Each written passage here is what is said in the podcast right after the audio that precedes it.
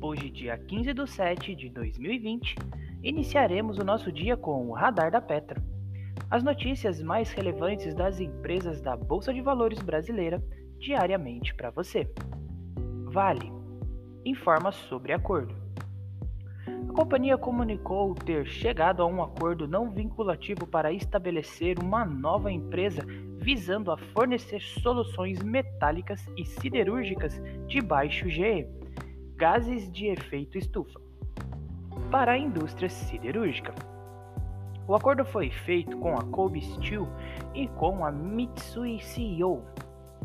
De acordo com a companhia, nossas metas declaradas de emissões de escopo 1 e 2 para 2030 demonstram o compromisso da Vale com o Acordo de Paris, alinhado ao nosso pilar estratégico. Petrobras a companhia comunicou que decidiu interromper de forma preventiva um lote de gasolina de, de aviação importada após testes realizados em seus centros de pesquisa. Um teor de composto aromático diferente dos, lote, dos lotes até então importados foi identificado, apesar de estar de acordo com a ANP.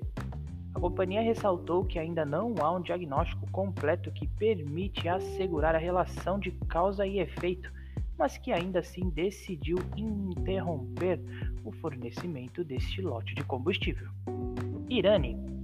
A companhia comunicou que realizará uma oferta pública de distribuição primária de 90 milhões de ações ordinárias e uma secundária de até 31 milhões, de acordo com ordinárias.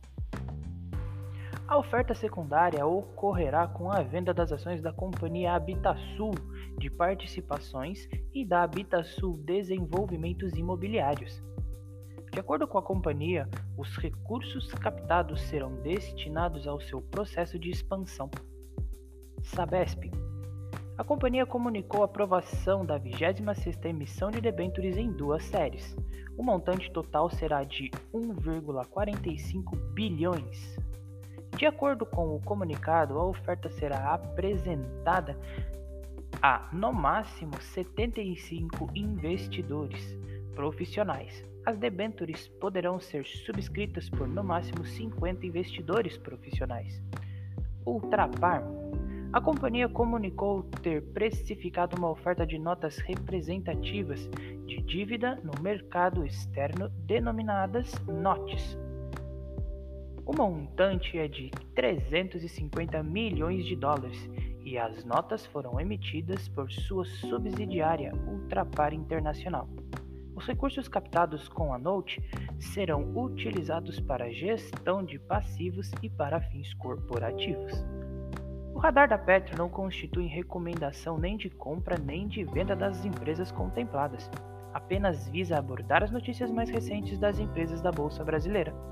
A opinião dos analistas da Petro é expressa e exclusivamente através de relatórios.